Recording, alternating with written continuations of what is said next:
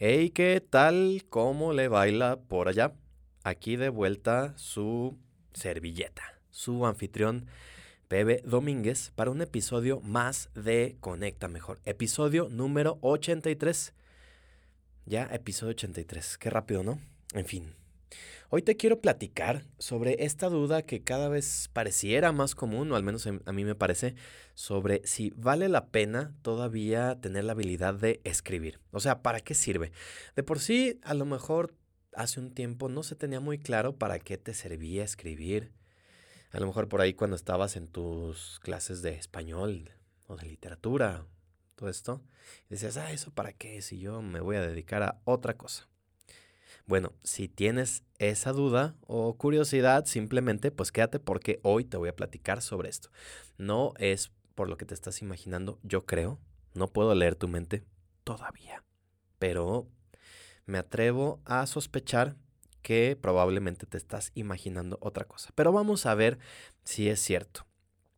Vamos pensando, ok, ¿por qué escribir un ensayo cuando puedes simplemente escribir unas palabras clave en alguna aplicación de inteligencia artificial y que te genere todo un ensayo. Estas herramientas eh, como pueden ser ChatGPT, em, que ya muchas empresas como Microsoft lo están utilizando. De hecho, Microsoft ha adquirido los derechos para tener ChatGPT en toda su eh, paquetería, todo el Office, próximamente ya lo incluirá, si no es que ya lo incluye. Entonces imagínate, tiene muchísimas ventajas porque, por ejemplo, vas a poder utilizar la aplicación esta de Teams para tener tus reuniones y la aplicación de inteligencia artificial te va a poder grabar las sesiones que, que, tuviste o estarlas así como escuchando, que es algo que ya desde hace tiempo hacen, pero lo vas a poder utilizar a tu favor porque vas a poder hacer una, por ejemplo, una síntesis de qué se trató tu reunión y a lo mejor va a poner los puntos importantes o lo que cada quien aportó, etcétera. O sea, sí tiene muchas ventajas esto de la inteligencia artificial y la verdad es que si llegó para quedarse, pues qué mejor que seguir pues esta tendencia y aprender a utilizarlo a nuestro favor. Y entonces nos podremos preguntar, bueno, sea un ensayo, o por qué dedicar tiempo a escribir tal vez un correo electrónico si estas mismas aplicaciones nos pueden responder automáticamente e incluso le puedes ya programar algunos chistes que tú harías, algunos temas de conversación, etcétera. Si ya todo eso se puede, entonces, ¿para qué perder tiempo haciendo esto? Si es que lo considerarías una pérdida de tiempo. Y es que si bien es probable que la inteligencia artificial ya hoy o desde hace tiempo está haciendo todas estas cosas, esto no necesariamente es totalmente bueno. O sea, incluso hoy que existen todas estas herramientas y que están avanzando a pasos agigantados, no van a reemplazar a la escritura. Y déjame decirte por qué. De nuevo, a lo mejor no es por el lado que tú estás pensando. Y es que sí, hablar de algún tema específico, a lo mejor sí lo puedes resolver con inteligencia artificial.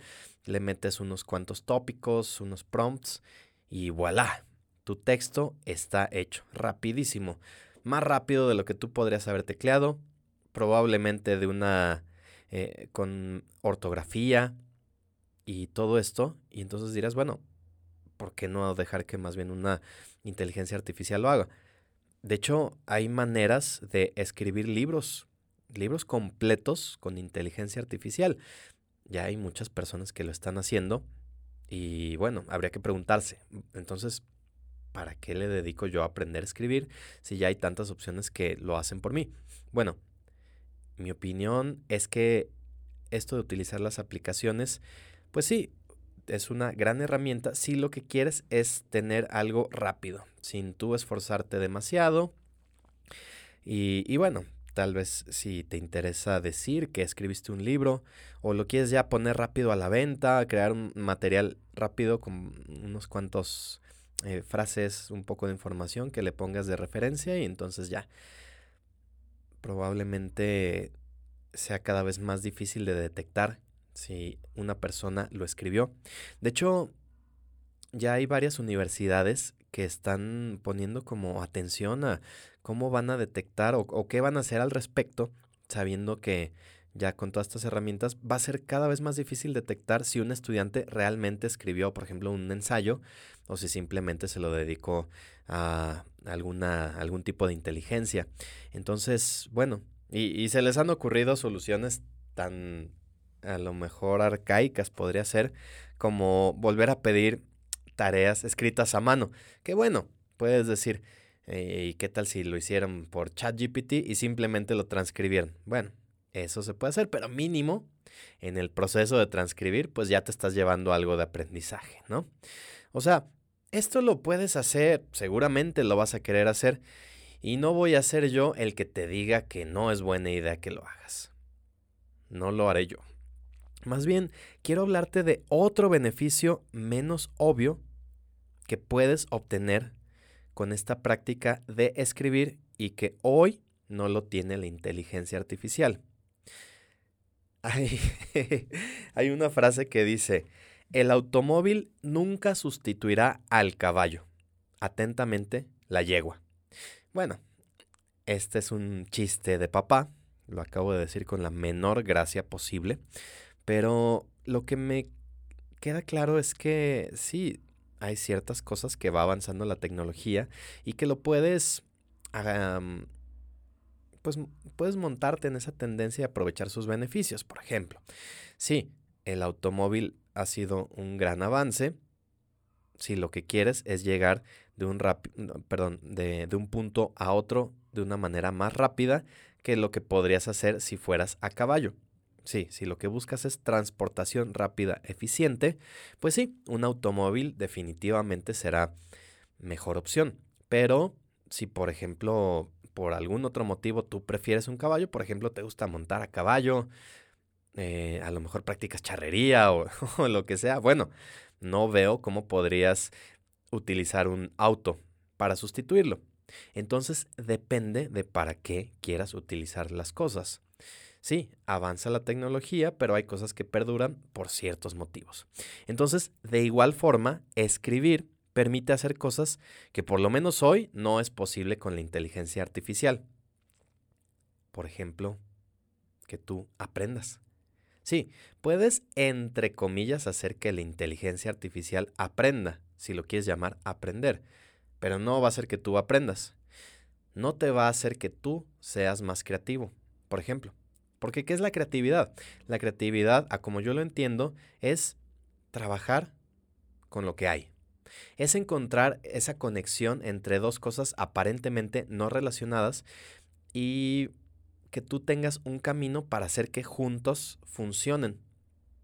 Así es como yo lo veo. No necesariamente quiere decir tener una varita mágica y aparecer algo donde antes nada existía. Es difícil, como se dice esto de inventar el hilo negro. Ya lo dice el eclesiastés. Nada nuevo hay bajo el sol. Pero lo que sí creo es que esta habilidad de ser creativo, pues te permite encontrar estas conexiones. Y pues esas son para ti. O sea, el hecho de que tú dediques un tiempo para escribir te va a permitir realizar ese proceso por el cual te das cuenta de, por ejemplo, de que no entiendes algo de lo que estás hablando. No sé si has escuchado esta idea de que cuando realmente entiendes un tema, se lo puedes explicar de una manera simple a quien sea y te entiende. Se lo puedes explicar a un niño de 5 años o se lo puedes explicar a un adulto mayor y te va a entender. ¿Por qué? Porque como lo entiendes tan bien, sabes sintetizarlo sabes tomar lo principal, le quitas toda la paja, le quitas todos los tecnicismos, todas esas palabras que a lo mejor da tentación utilizarlas para sentirte sofisticado, pero que en realidad lo que está demostrando es cierta inseguridad de que realmente no dominas bien bien el tema y prefieres parecer misterioso y, y así como que hablas en un idioma medio particular, antes que mostrar si es que sabes o no sabes sobre un tema. Entonces, cuando lo hablas de una manera tan simple y sin distracciones, estás dando a entender que sí, como tal, captaste la idea y por eso la sabes comunicar. No sé si has visto un programa, me parece que es de Discovery.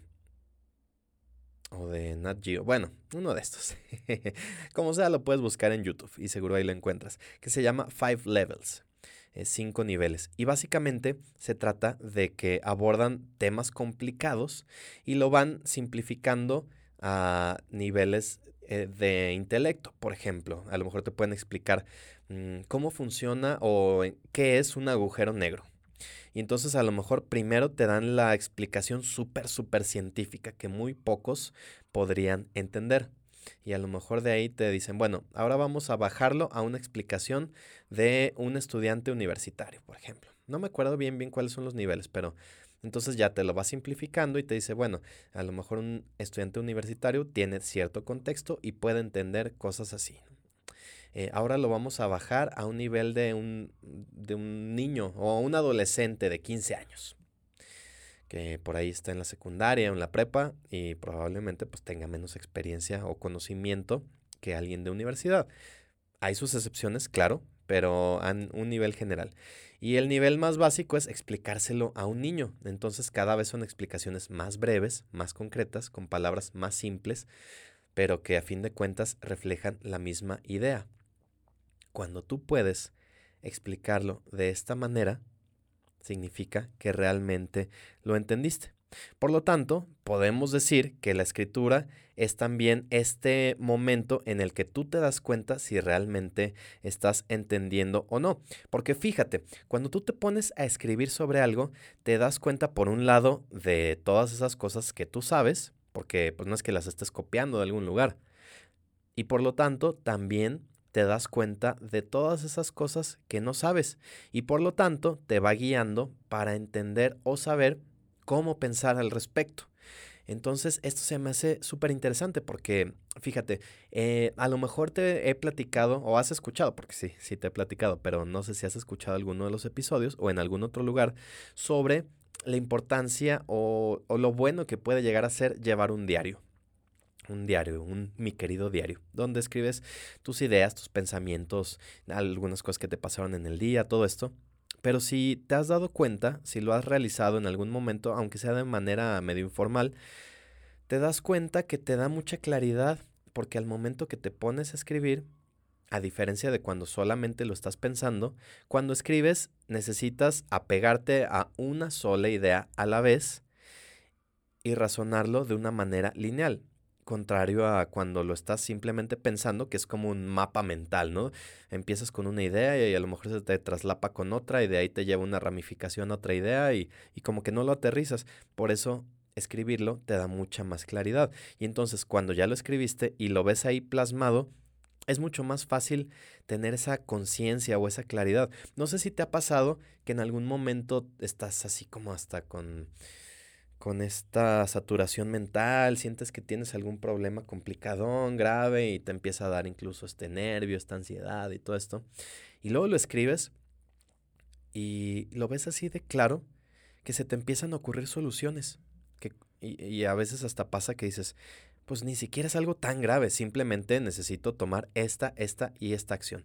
Cosa que si no lo plasmas de manera escrita, luego es difícil que lo tengas así de claro. Bueno, Aquí podemos hablar de que también influye el hecho de involucrar varios, sentidos. Por ejemplo, yo siempre recomiendo que escribas a mano. Mm, en computadora te puede servir, pero luego es, es muy fácil borrar lo que escribiste o como que también tienes, eh, pues tienes ahí muy fácil otras opciones que puedes hacer en tu compu. Entonces, cuando estás tú solo frente a la hoja en blanco, ya sea con una pluma, un plumón o con lo que quieras escribir, pues eres solo tú y la hoja. Entonces, cuando lo haces de esa manera, al sentir el contacto también con el papel, eh, si estás usando algún plumón o alguna tinta especial, incluso el olorcito así de la tinta, bien suave. No, no te bueno, depende qué tan fuerte sea el aroma de esta tinta. Pero algo influye en que también como que te conectas más y te ayuda a hilar ciertas ideas de una manera más interesante. Por eso, pues sí, yo sigo recomendando que escribas a mano, pero básicamente que escribas. Yo creo que ninguna habilidad es más valiosa y más difícil de adquirir que esta capacidad de pensar críticamente a través de, por ejemplo, los problemas. Y hoy no conozco una herramienta que te permita hacerlo de manera más clara que escribirlo. Es como cuando hacíamos los problemas matemáticos.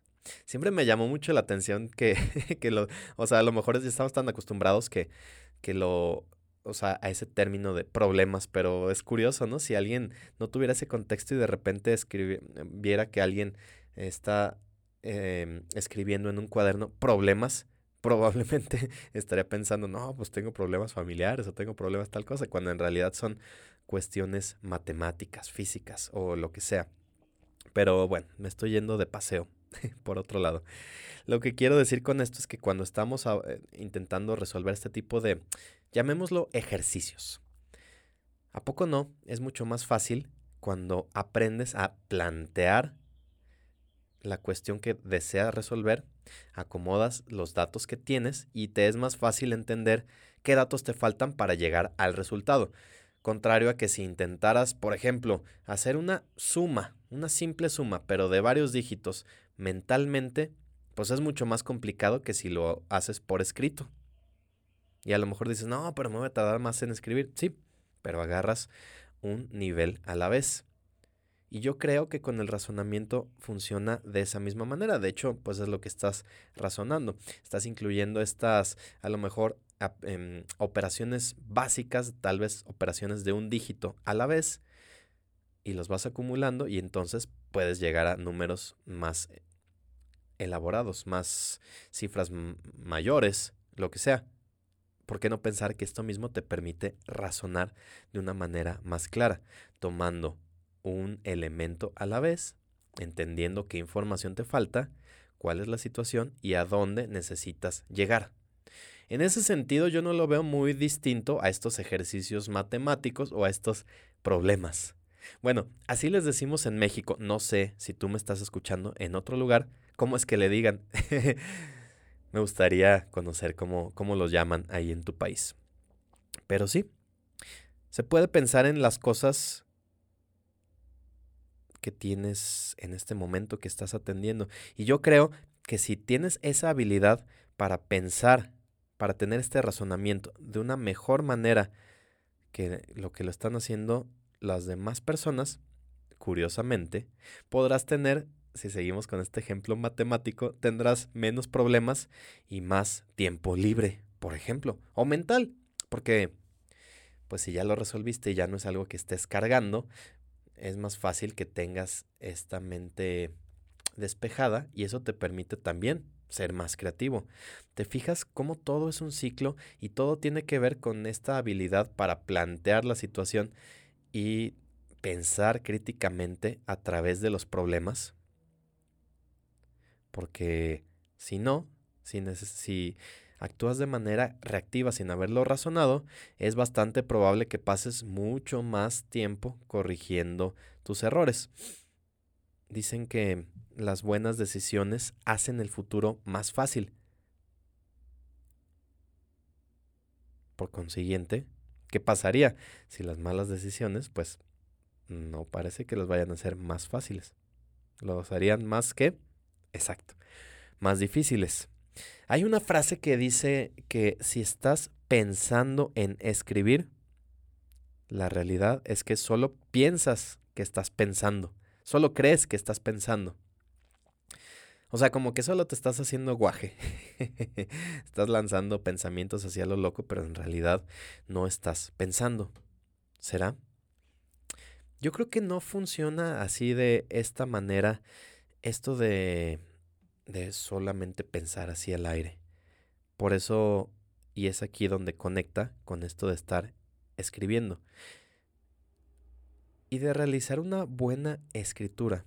¿Cómo, ¿Cómo sería? Porque la verdad es que, así como el buen pensamiento, hacer una buena escritura también va a requerir tiempo, práctica. Me gusta esa idea de que alguna vez, no me acuerdo dónde leí, capaz que fue en un TV Notas o capaz que fue en un libro de frases, no sé. Pero decían que mm, tanto las personas que no leen y las personas al besar. Se les nota en la lengua cuando llevan mucho tiempo sin hacerlo. Y yo creo que la parte del pensamiento es la misma y la parte de escribir también. Me he dado cuenta que, al menos en mi experiencia, la manera que yo conozco para escribir bien simplemente es escribir y seguir haciéndolo y, y, tomar esta, este hábito porque pues sí es como pues no es muy diferente a, a, tener condición física o a tener cierta habilidad para hacer algo. Simplemente a como lo he experimentado, es esta costumbre de plantear tus pensamientos, ordenarlos y plasmarlos. De esta manera tú incluso vas encontrando tu voz. Alguien que lea algo que escribiste podrá saber que lo hiciste tú, porque ya tienes esa práctica, ese tono, ese estilo de que ya sabes qué cosas funcionan, qué cosas tienen sentido para ti. Y ojo, pues también para quien lo estás escribiendo. O sea, escribir no es solo un vehículo para compartir ideas con otros, sino también definitivamente y pensando primero en ti, es una forma para comprender mejor esas ideas. Hablando de ideas, me gusta mucho una frase que dijo Paul Graham, no sé si te suene, él, es uno de los cofundadores de Via Web o de Y Combinator, que es una firma de capital semilla muy, muy grande. Y él dice, un buen escritor no solo piensa y luego escribe lo que pensó, como una especie de transcripción. Lo que hace un buen escritor, casi un escritor, perdón, casi siempre descubrirá cosas en el proceso de escritura. O sea, no siempre sabe lo que va a escribir antes de escribirlo. No sé si te ha pasado eso. Yo que te he platicado que seguido escribo así en el diario, hay veces que me sorprendo porque digo, bueno, estas ideas no sabía que estaban en mí, o probablemente al momento de que las voy plasmando encontré ciertas conexiones y entonces surgieron estas ideas. Esto es lo que a mí me parece mágico de la escritura y que de nuevo todavía no lo encuentro en estas aplicaciones de inteligencia artificial. Capaz que me falta utilizarlas más o que en un momento van a tener estabilidad, pero hasta lo que hoy conozco, pues todavía no. Y es que además hay otro elemento importante de la escritura que a menudo pasamos por alto. O sea, para poder escribir, pues requieres comprender esta idea. Porque cuando no lo haces de la manera correcta, en realidad esto está eliminando las ideas. Pero cuando lo haces bien, esta comprensión conserva la información y eliminas todo lo demás. Es lo que te platicaba hace un momento de quitarle toda la paja, quedarte con la información central y entonces comunicársela a quien sea. Porque la comprensión requiere tanto pensar como comprender, que es una de las razones por las que la escritura es tan importante. No sé si has escuchado hablar de la maldición del conocimiento. Esta maldición del conocimiento es un término que se utiliza para describir cuando tú ya estás tan familiarizado con un concepto, con una idea, que tienes mucha experiencia en algo, que se te olvida lo que se siente no contar con ese conocimiento. Por ejemplo, de manera muy sencilla, piensa que eh, tú ya sabes andar en bicicleta y lo has hecho por, por buen tiempo, aunque dicen que cuando aprendes nunca lo olvidas, ese tipo de cosas como andar en bici, pero ya para ti es muy fácil, simplemente te subes y empiezas a pedalear y sabes que la bici no se va a caer y, vas con esto, ¿no? O por ejemplo manejar. Si manejas un automóvil, pues lo mismo. Incluso si manejas un auto eh, manual, pues tal vez si ya tienes el suficiente tiempo haciéndolo, ya lo hagas sin pensar. Esto de entender cuándo meter el clutch, cómo cambiar las velocidades, cómo mirar por el retrovisor, etc. Pero si es la primera vez que lo haces, pues no es tan claro. Y si tú intentas, tú con esa experiencia que tienes, y le quisieras explicar a alguien que nunca lo ha hecho, sería muy difícil entenderlo. O sea, que la persona entendiera porque son tantos conceptos y tanta falta de experiencia que no hallaría por dónde empezar. Y pues bueno, cuando compartimos información que para nosotros es muy común, pero para los demás no tanto, estamos cayendo en esto, en la maldición del conocimiento. Por eso es bien importante entender cómo lo podemos sintetizar y cómo lo podemos compartir de manera digerida para que cualquier persona lo pueda entender. Por eso una escritura clara no le da a los malos pensamientos ningún lugar en el que puedan esconderse. Ahí es cuando se nota una falta de comprensión que antes a lo mejor la podías esconder un poco entre términos sofisticados y demás paja, pues se vuelve repentinamente notoria. Ahí no hay donde esconder esos malos pensamientos. No puede simplemente tomarse unos minutos por aquí y otros por allá y entender la esencia del problema y esperar tener una escritura clara. No funciona así.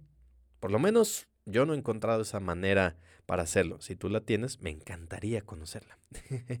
y a lo mejor tú te puedes preguntar, bueno, pero ¿qué es eso que hace que una escritura sea buena? O sea, ¿qué hace que disfrutes leyendo el libro de un autor y a lo mejor de otro que habla de cosas más o menos similares, te aburra muchísimo, no te guste, etcétera. Porque unos escritores son más buenos que otros.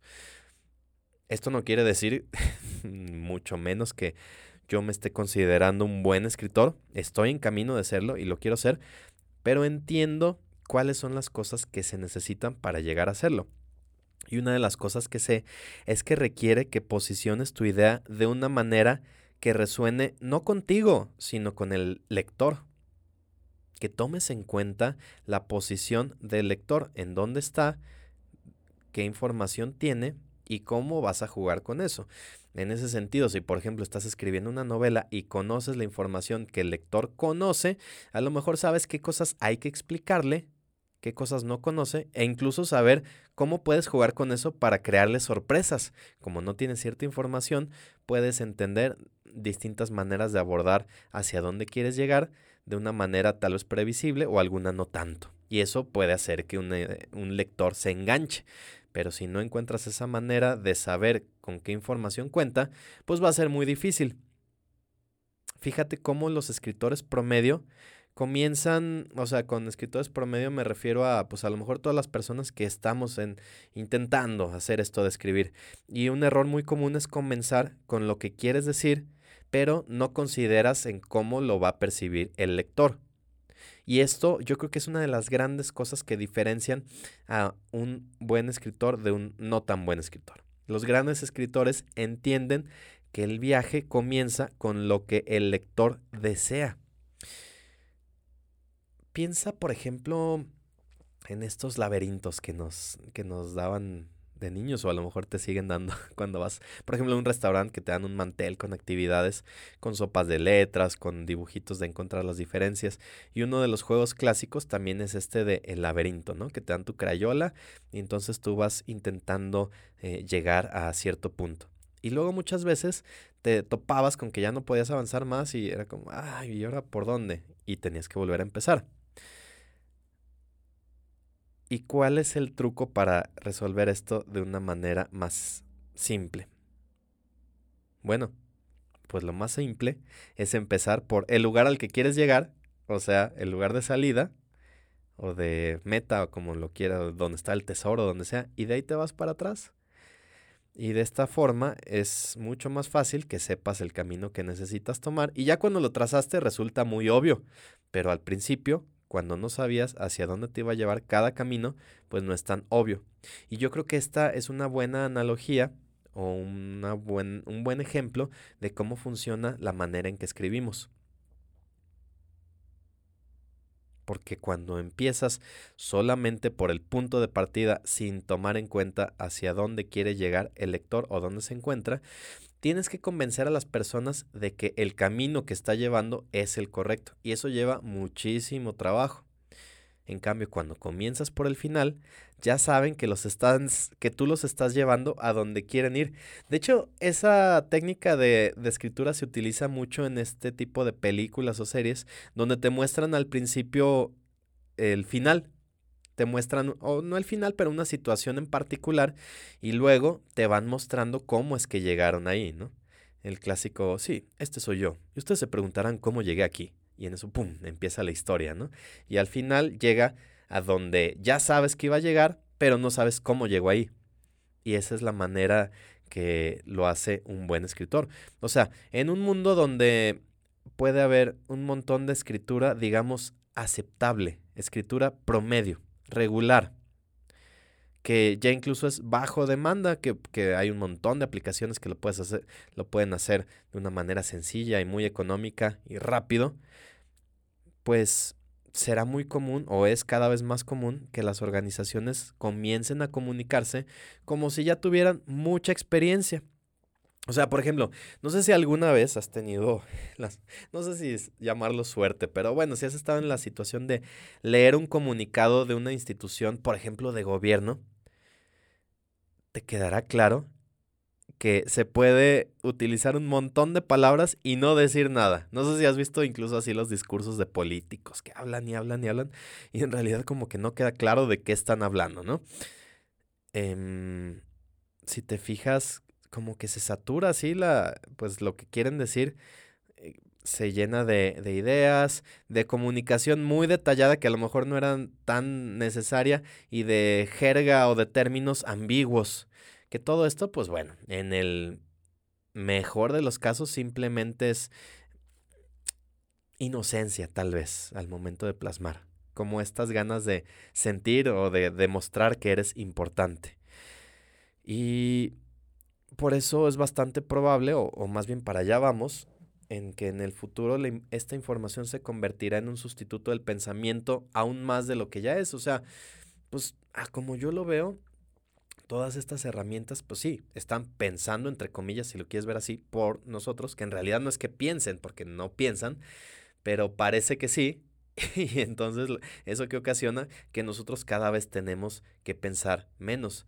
Fíjate cómo algunas veces nos adaptamos a la manera en que se hacen ciertas cosas para evitar ponernos a pensar cómo deberíamos hacerlo. Fíjate, por ejemplo, cómo escribimos, si es que todavía escribes correos, si mandas correo electrónico, cómo utilizamos todas ciertas palabras, somos súper formales y estimado fulanito tal, esperando reciba este correo con bien, me comunico con usted para adjunto un cordial saludo, bla, bla, bla, bla, bla, todo esto. Y nos tardamos un chorro en ir al grano porque pensamos que estaría muy rudo simplemente pedir lo que queremos, ¿no? No, sé si has visto este meme donde dice que viviríamos en el paraíso si todos nos tratáramos como nos tratamos cuando escribimos un correo. Este típico, quedo al pendiente para cualquier duda, lo que necesites. Imagínate si realmente para cualquier duda los contactáramos a esta persona o cualquier cosa que necesitáramos contactáramos a esta persona y luego no te pueda reclamar por pedir cierta cosa porque tú le puedes decir, bueno, tú me dijiste que para cualquier cosa, ¿no? Pues, pues esto es una cosa cualquiera, no me puedes ahora decir que no. Sería un experimento interesante, ¿no? a ver, lo voy a hacer a ver qué, a ver qué pasa. Pero sí, es este hecho de que sentimos que así se tiene que hacer, nunca lo cuestionamos y entonces lo seguimos haciendo así. Es curioso cómo incluso con personas que son, pues que tenemos una relación un poco más informal, pero cuando les mandamos un correo somos formales y tú dices, ¿por qué? Si es la misma persona, pues sí, porque nos estamos adaptando al medio. Capaz que si luego les mandas un mensaje por teléfono, por WhatsApp o por chat o lo que sea, pues la forma de que te expresas es distinta y tú dices, ¿por qué? Ah, pues porque sentimos que en correo así debe ser. Y no lo cuestionamos. El caso es que pues se pueden hacer muchas cosas con herramientas que aplican la inteligencia artificial por ti. Sí, te pueden crear obras de arte, te pueden crear textos fantásticos, te pueden crear imágenes, un montón de cosas. Pero hay algo que sí no, al menos hoy no, no te van a ayudar a aprender, a pensar o a comprender un problema con una fluidez profunda. A lo mejor te pueden dar el resultado de una operación matemática o física o lo que sea, si le metes la información necesaria. Pero eso no quiere decir que tú estés aprendiendo a pensar. La cosa es que pues, se necesita una gran fluidez para resolver problemas y para problemas más complicados, pues qué te digo, ¿no? Y es ahí donde radica la creatividad. Por eso es que en un mundo de pensamiento común que hoy está disponible bajo demanda de un clic, que se lo puedas pedir a quien sea o a la aplicación que sea, pues a lo mejor resultará tentador para nosotros subcontratar tu pensamiento y a lo mejor lo que podemos hacer, o lo que, se, ah, como yo lo veo, es decir, ok, hoy ya tenemos tantas herramientas disponibles, relativamente económicas, simples, fáciles de usar, etcétera. ¿Qué va a pasar con todas estas personas, por ejemplo, con los escritores? ¿Será que van a perder su trabajo? o los artistas, los diseñadores, ya viendo tantas herramientas que te facilitan ese trabajo. O por ejemplo, las personas que contratan un, que les llaman los ghostwriter, writer, lo dije como, a veces no sé bien cómo pronunciar, o, la diferencia entre writer o writer, que suena igual, ¿no? Como escritor y como jinete. Para mí a veces suena igual. El punto es, escritor fantasma que son, si no has escuchado ese término, son las personas que tú contratas para que escriban a tu nombre. Te sorprendería que hay muchísimos, muchísimas personas famosas que se jactan de haber escrito un libro, pero en realidad pues le pagaron a alguien para que lo hiciera a su nombre y a lo mejor le comparte cierta información, ciertos datos y se escribe y tú ni siquiera te das cuenta que ese libro no lo escribió esa persona. Bueno, así funciona también. Pero ¿qué va a pasar entonces con estas herramientas o con estas personas que se dedican a escribir? Por ejemplo, ¿van a perder su trabajo? Yo creo que por el contrario, esta capacidad para tener un pensamiento claro se va a valorar cada vez más, porque cada vez menos personas lo hacen. Y con esto no quiero decir, no estoy tachando o que utilices herramientas como ChatGPT o alguna otra herramienta Wally alguna herramienta que trabaje con inteligencia artificial. Para nada. Al contrario, creo que es un gran aporte a la creatividad o un gran complemento. Creo que las personas que aprendan a utilizar rápido este tipo de tecnologías y a combinarlo, no que sustituya, pero que lo combines con esta herramienta de pensamiento claro,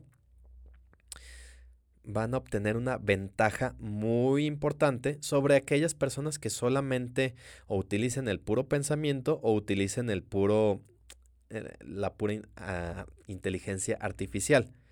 Y no hablemos de las personas que deciden no utilizar ni el pensamiento ni la inteligencia artificial, pues qué te digo. Entonces yo creo que una gran combinación va a ser, sí, fomentar esta habilidad para pensar, pero también puedes utilizar las herramientas que ahí están. Están a tu disposición, pues hay que aprovecharlas, ¿no? O sea, bueno, si quieres pensar mejor, definitivamente va a ser una buena idea que apartes tiempo para escribir tus pensamientos. La inteligencia artificial no lo va a hacer por ti, pero la puedes combinar después que ya lo hayas hecho. Yo, he leído muchas opiniones de personas que se dedican a escribir y los que veo que van más en tendencia con cuestiones digitales, generadores de contenido y todo esto, creo que casi todos están de acuerdo en que es una herramienta muy valiosa. Ninguno de ellos cree que se va a quedar sin trabajo. Más bien dicen eso. Yo estoy aprendiendo a utilizar estas herramientas, la estoy mezclando con mi talento, con mis habilidades, mi experiencia y estoy mejorando la manera en que trabajo. No es competencia, es complemento. Y así que, por eso es que creo yo importante mantener, iniciar y, desarrollar este hábito y este incluso gusto por, por escribir, por tener esa claridad que nos va a ayudar a resolver problemas, porque si algo vamos a tener toda la vida es problemas, pero tendremos esta habilidad para verlo así de claro, para entender cómo podemos llegar a nuevas soluciones. Bueno, ahí está el punto. Así que cuéntame, ¿qué opinas? Hablando de eso, ¿por qué no me escribes un mensaje y me cuentas qué te ha parecido este episodio? Y para escribirme, pues me puedes mandar un correo, igual como dijimos, bien formal y todo, quedó de usted. me puedes mandar un correo a pb.lienzomedia.com o incluso, pues ya más informal, me puedes mandar un DM por Instagram. Ah, estoy como pb domínguez. Así que, bueno, se vale también decir que no estás de acuerdo me encantaría conocer tu perspectiva y a lo mejor llegamos a algún punto en el que podamos enriquecer la perspectiva de cada quien o tal vez no, pero no lo sabremos si no iniciamos la conversación. Así que vamos a platicarlo. Pero por hoy eso fue todo el episodio número 83 de Conecta Mejor. Nos encontramos por aquí muy, muy pronto. Te mando un gran abrazo hasta donde sea que estés. Adiós.